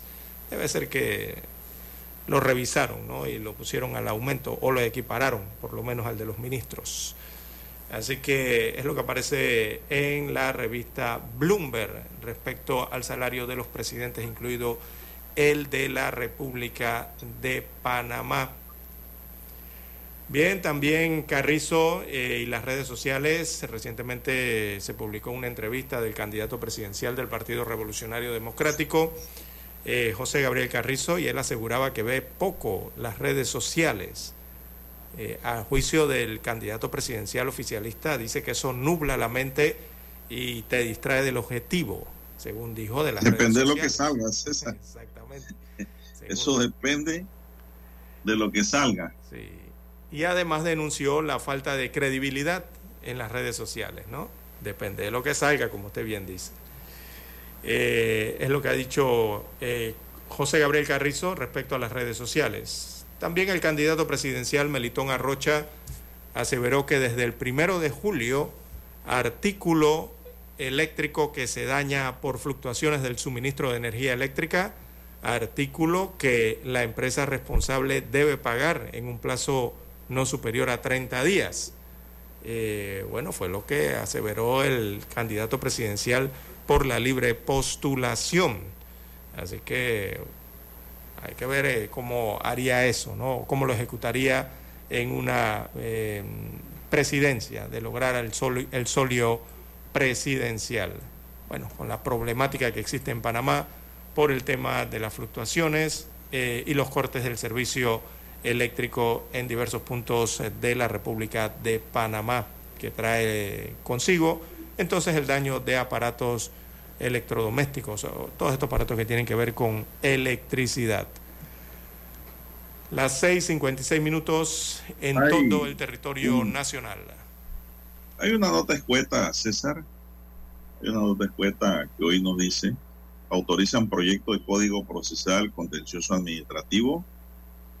Y la nota detalla que el Consejo de Gabinete autorizó al ministro de Gobierno, Roger Tejada, presentar ante la Asamblea Nacional el proyecto de ley 0324 que aprueba el Código Procesal Contencioso Administrativo de Panamá, es decir, un nuevo código. El objetivo es actualizar una legislación que data del año 1943 y que ya no responde a las exigencias y complejidades de la sociedad contemporánea, por lo que se requiere una renovación integral. Así que allá, aquí en la foto observo al procurador de la administración en saludos con el presidente de la República, Laurentino Cortizo, me imagino que para eh, tocar este tema, ¿no? En verdad sí es necesario. Sí es necesario porque la legislación está dispersa ¿De qué y ya tiene muchas décadas, muchas décadas, eh, muchas décadas de estar trabajando, estar trabajando con normas eh, que datan del año 1943. Que son las que se aplican generalmente, ¿no? Pero ya con un código integrado, este código le va a dar a usted el mecanismo y el camino correcto del procedimiento contencioso administrativo en Panamá. Muy interesante. Eh, eh, Este es el que tiene que ver con la administración, ¿no? Todo lo que tiene que ver con la administración pública. Con la administración pública específicamente. Ok. Muchos se preguntan qué es eso de contencioso administrativo. Este es el que regula ¿no? lo que es la administración pública en el país y su procedimiento, cómo se procede dentro de ella. Bien, las y también a nivel de y a nivel de sala tercera de los contenciosos administrativos, César, y es donde se debaten los procesos que surgen de la administración pública. Eh, allá sobre todo va dirigido este código, que lógicamente nace con la vía gobernativa, que son donde se, se agotan los recursos eh, primarios, que luego te llevan a la Corte Suprema y su sala tercera precisamente los contenciosos administrativos con el tipo de recursos que vayas a presentar. Eso se va a integrar de una manera más clara. Y la Corte y los tribunales también, y los jueces respectivos. Eh, bien, las 6.59 minutos de la mañana en todo el territorio nacional. Eh, si tenemos la conexión satélite, don Daniel, bueno, vamos a la conexión hasta Washington directo vía satélite. Noticiero Omega Estéreo. El satélite indica que es momento de nuestra conexión. Desde Washington vía satélite. Y para Omega Estéreo de Panamá, buenos días, América. Buenos días, América. Vía satélite. Desde Washington.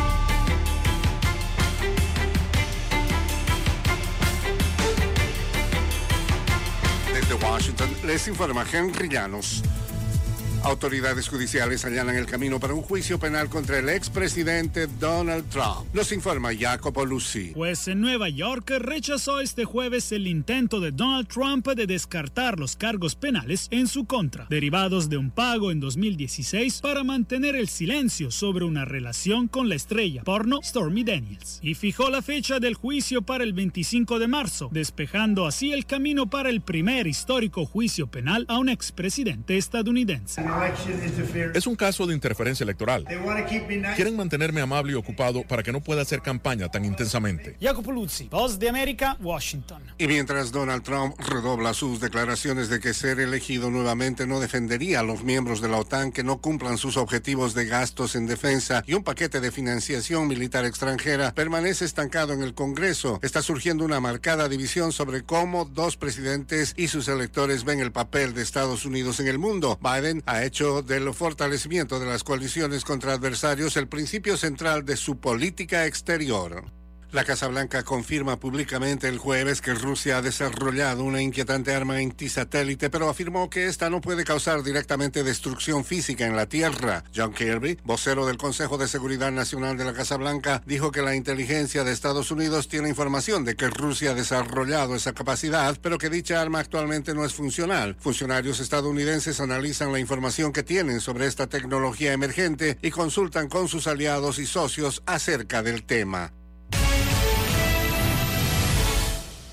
Continúa la información en Buenos Días América. La inmigración en Estados Unidos es el tema que lidera las preocupaciones, discusiones y deliberaciones por encima de cualquier otro, más aún en un año electoral donde tanto demócratas como republicanos han estado discutiendo y votando posibles alternativas y soluciones, aunque sí grandes resultados.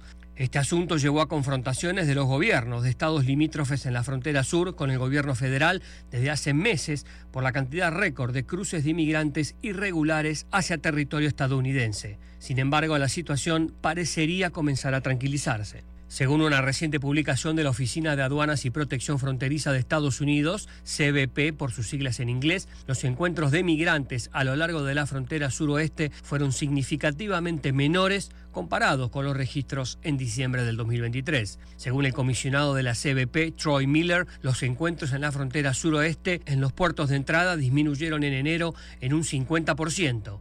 Para eso, la CBP continúa trabajando estrechamente con el Servicio de Inmigración y Control de Aduanas de Estados Unidos y desde el 12 de mayo del 2023 al 31 de enero del 2024, el Departamento de Inmigración ha expulsado a más de 520.000 personas trabajando en conjunto con otras naciones para limitar la migración desordenada en la región.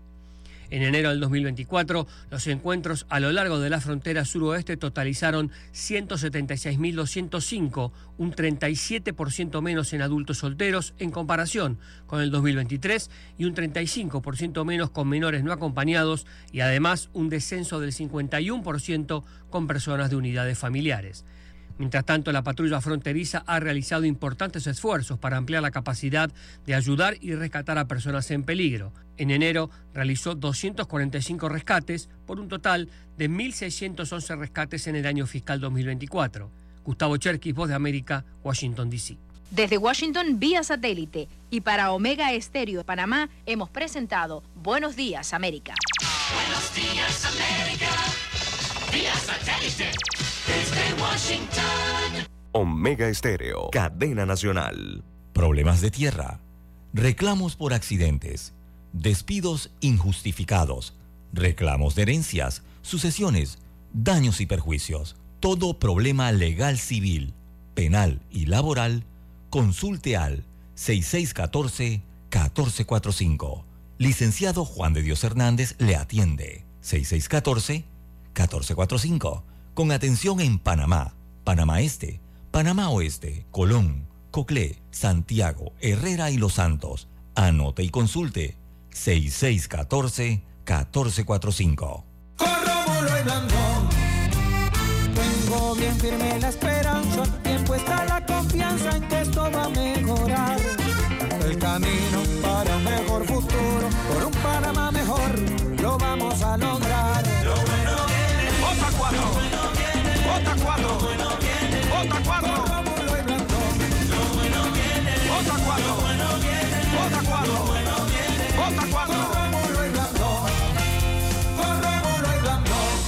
político pagado por el Partido Panameñista. Cuando nadie creía en el FM estéreo, construimos el camino que seguirían todos los demás. Esta es la nueva generación en radio. El reto no ha sido fácil. Gracias al talento, dedicación y esmero de nuestro equipo de profesionales, sumado a la confianza de nuestros distinguidos anunciantes y por supuesto, lo más importante, la fidelidad y preferencia de nuestros oyentes. Nos han convertido en la mejor cadena nacional en FM Estéreo las 24 horas durante 43 años. Esta es la generación Omega.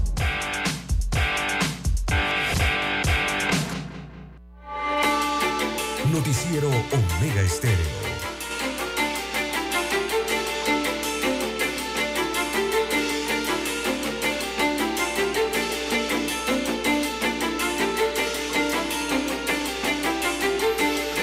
Bueno, avanzamos, son las 7.05 minutos, conduzca con mucho cuidado, amigo y amiga oyente.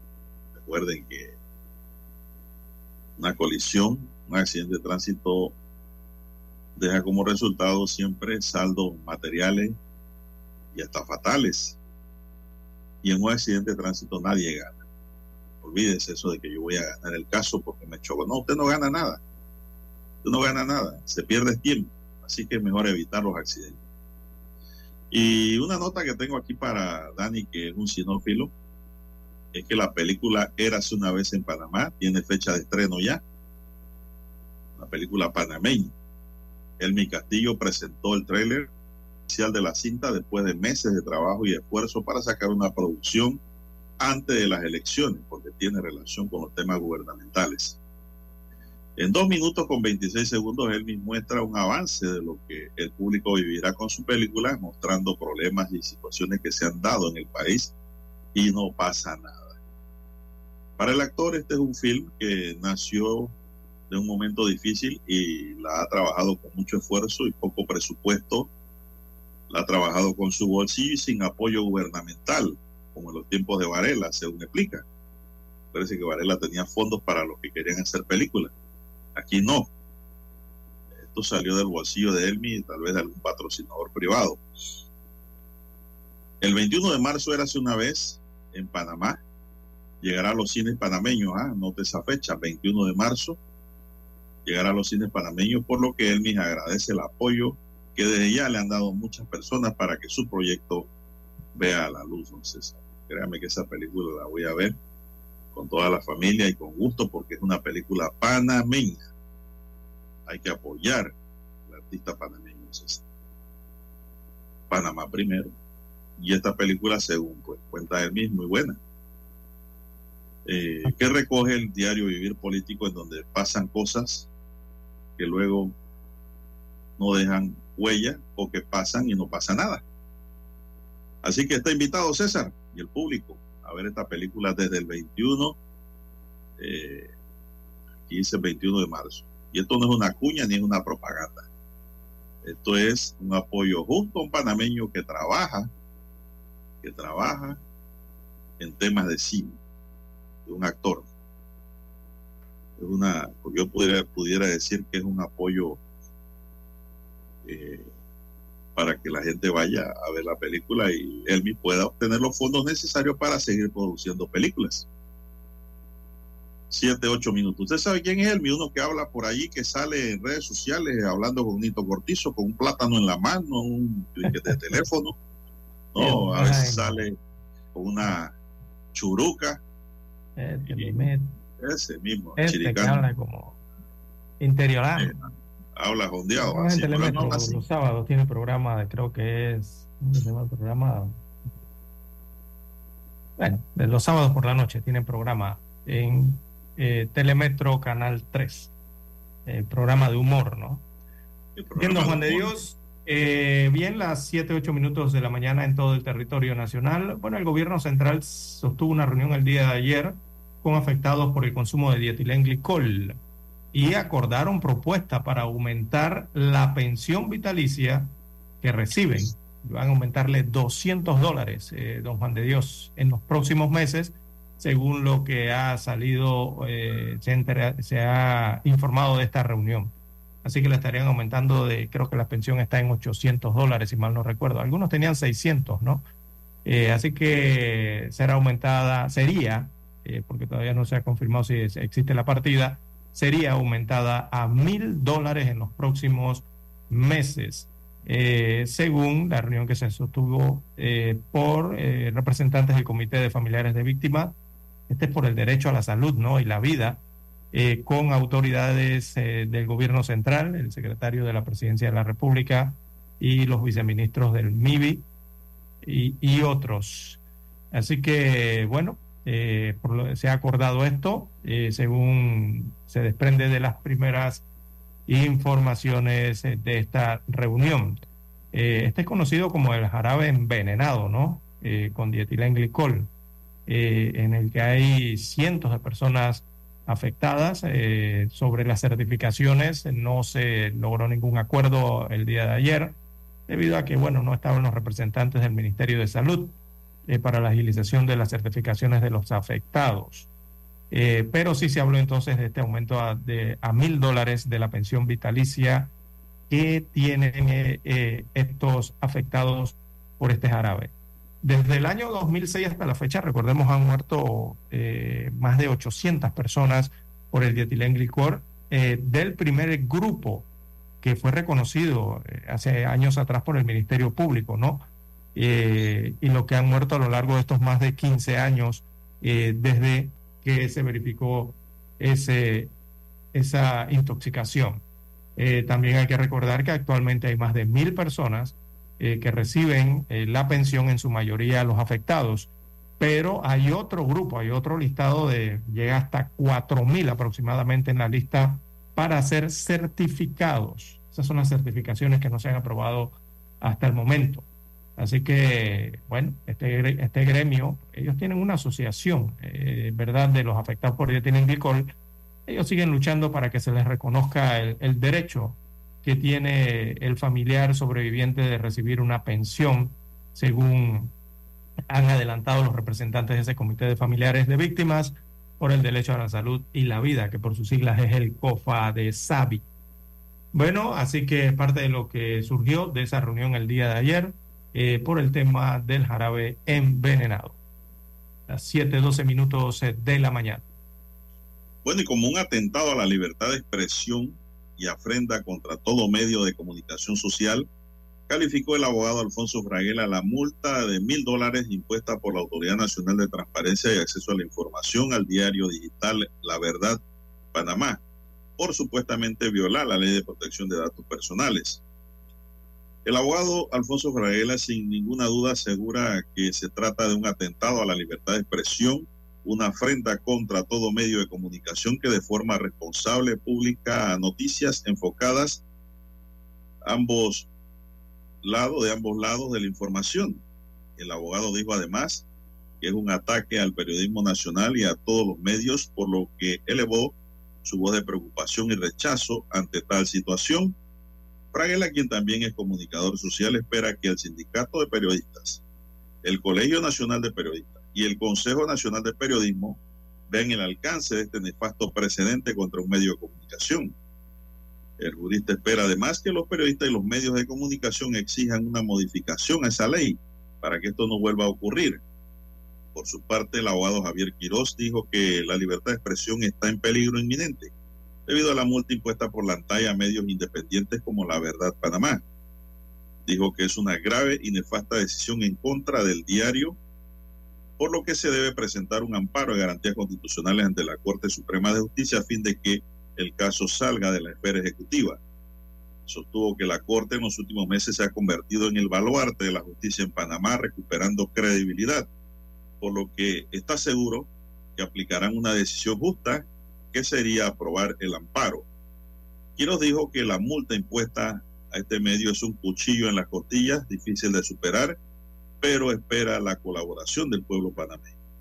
El abogado dijo que el ANTAI en los últimos cinco años no ha demostrado absolutamente nada en la ejecución de su labor y no van por la senda correcta, termina diciendo la noticia. Bueno, yo aprovecho para decirle aquí a los oyentes que Ricardo Lombana ha manifestado públicamente que el ANTAI va a pasar a otra esfera. Eh, que el ANTAI tiene que ser sacada, del Poder Ejecutivo, porque se puede utilizar para perseguir políticamente a la libertad de expresión en Panamá. Me parece una buena propuesta, al igual que la UAF no debe estar ligada a la presidencia de la República, así lo ha dicho él. Son temas que comparto porque tienen sentido. Pero en este caso, este diario digital ha sido afectado por una multa, don César, que le ha colocado la ANTAI. Imagínese usted. ¿Quién tiene una facultad de sancionar la libertad de expresión y crear afrenta contra un medio? La ANTAI, no, hombre esto, esto, tiene, primero la ley tiene que modificarse. Y en el caso concreto, yo creo que la Corte va a tener que pronunciarse sobre esta materia una vez presenten el amparo eh, o el recurso que quepa ante lo contencioso administrativo. Son las 7:15 minutos. Vamos a hacer una pequeña pausa aquí para regresar con la parte final. Noticiero Omega Estéreo. Rómulo y Blandón. Tengo bien firme la esperanza, puesta la confianza en que esto va a mejorar. El camino para un mejor futuro, por un Panamá mejor, lo vamos a lograr. Lo bueno viene. Vota cuatro. Vota cuatro. Vota cuatro. Lo bueno viene. Vota cuatro. Vota cuatro. Vota cuatro. Rómulo y Blandón. Con Rómulo y Blandón. Anuncio político pagado por el Partido Panameñista. La información y el análisis en perspectiva. De lunes a viernes, de 7.30 a 8.30 de la mañana. Con Guillermo Antonio Adames, Rubén Darío Murgas y Camila Adames Arias. En perspectiva. Por los 107.3 de Omega Estéreo.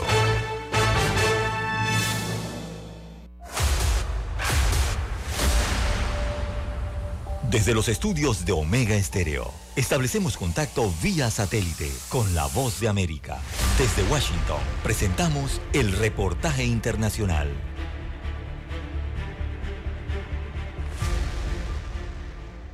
El canciller de la República, Iván Gil, anunció la decisión del gobierno del presidente Nicolás Maduro de suspender la Oficina Técnica de Asesoría del Alto Comisionado de la ONU, establecida desde el 2019, y realizar una revisión integral de los términos de cooperación técnica. Solicita que el personal adscrito a esta oficina abandone el país en las siguientes 72 horas hasta tanto rectifiquen públicamente ante la comunidad internacional su actitud colonialista abusiva. Al finalizar una visita de dos semanas a Venezuela, el relator de la ONU puso de manifiesto las dificultades para acceder a alimentos que enfrentan niños, mujeres, adultos mayores, población indígena y LGBTI. El hambre es insidiosa y no pertenece a este o aquel partido político y no pertenece a este o aquel ministerio. El hambre y la malnutrición son una cuestión de derechos humanos. El relator destacó que ciertas poblaciones no tienen los recursos para comprar los alimentos y mantener una dieta adecuada e incluso recurren al sexo transaccional para poder garantizar un plato de comida en su casa. Las mujeres soportan una carga desproporcionada ya que a menudo son las cuidadoras de sus familias y comunidades y aún así tienen que trabajar para obtener un salario o un beneficio. Algunas mujeres se ven obligadas a intercambiar sexo por comida. No obstante la visita del relator, el presidente Nicolás Maduro aseguró recientemente que durante el último año Venezuela alcanzó a producir el 97% de los alimentos requeridos por la población. Álvaro Algarra, Voce América, Caracas. Escucharon vía satélite desde Washington el reportaje internacional. Omega Estéreo, cadena nacional. Problemas de tierra, reclamos por accidentes, despidos injustificados, reclamos de herencias, sucesiones, daños y perjuicios. Todo problema legal civil, penal y laboral, consulte al 6614-1445. Licenciado Juan de Dios Hernández le atiende. 6614-1445. Con atención en Panamá, Panamá Este, Panamá Oeste, Colón, Coclé, Santiago, Herrera y Los Santos. Anote y consulte 6614-1445. Dale check, check, check. Willy, Willy, Willy. Willy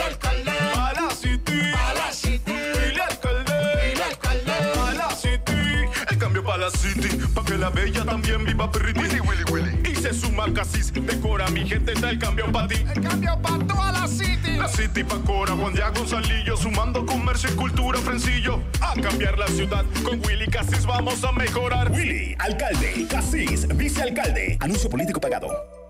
Noticiero Omega Estéreo.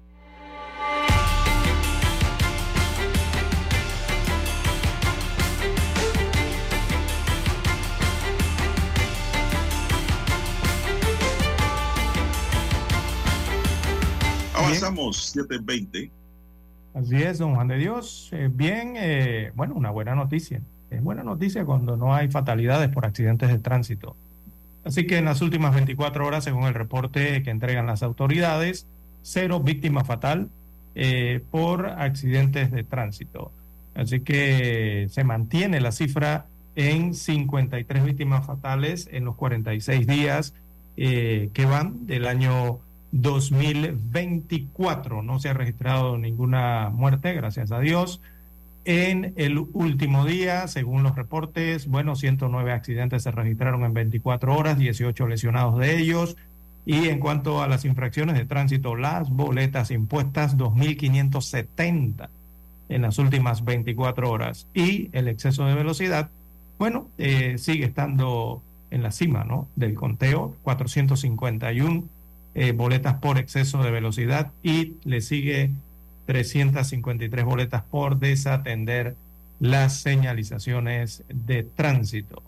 Así que a manejar con mucho cuidado. Eh, gracias a Dios no se registró ni una víctima ni una, ni una muerte por accidente de tránsito en las últimas 24 horas. Saludos allá a los amigos en el NANCE, a los amigos de la patrulla de caminos. Bien, las 7.22 minutos eh, de la mañana en todo el territorio nacional. Esa patrulla es tu amiga. No, no, yo siempre los saludo desde acá. Los tengo en el pensamiento, hombre. A los amigos O que usted le pasa, o, o es que usted le pasa al lado como el correcamino a toda velocidad. de operaciones del tránsito allí en el Nance antes de llegar a, a la comunidad de San Carlos. No, no, no, no, no. eh, eh, yo, eh, bueno, no. Después le, después le echo la historia, ¿no? De lo que me ha ocurrido por allí. No sé, que por cierto, la. Sí, sí, sí, no, no, que el- el pro- la, problemática, la problemática que tiene que ver con las señalizaciones en ese tramo vehicular de la carretera panamericana, don Juan de Dios. Eh, Jueces de paz, Adelante. jueces de paz, mediadores comunitarios y funcionarios de las casas de paz recibieron una capacitación sobre las competencias y procedimientos ante los jueces de paz por casos de animales domésticos. Ana Carolina Rosemena, directora de la Dirección de Resolución Alterna de Conflictos del Ministerio de Gobierno, explicó que se busca brindar las herramientas necesarias para abordar los casos con sensi- sensibilidad y eficacia y al mismo tiempo promover una mayor comprensión sobre los desafíos asociados con la convivencia humana y animal. La capacitación fue dictada por la doctora Samira Nadel Noriega, quien informó que hay tres entes que tienen que ver con los conflictos sobre animales, los municipios, el Ministerio de Salud y los jueces de paz. Por ende, es importante establecer las competencias de cada una de las instituciones y poder trabajar en conjunto. Detalló que los casos concernientes a malos olores y ruidos le competen a los jueces de paz, el maltrato a los municipios y situaciones de índole sanitaria al Ministerio de Salud.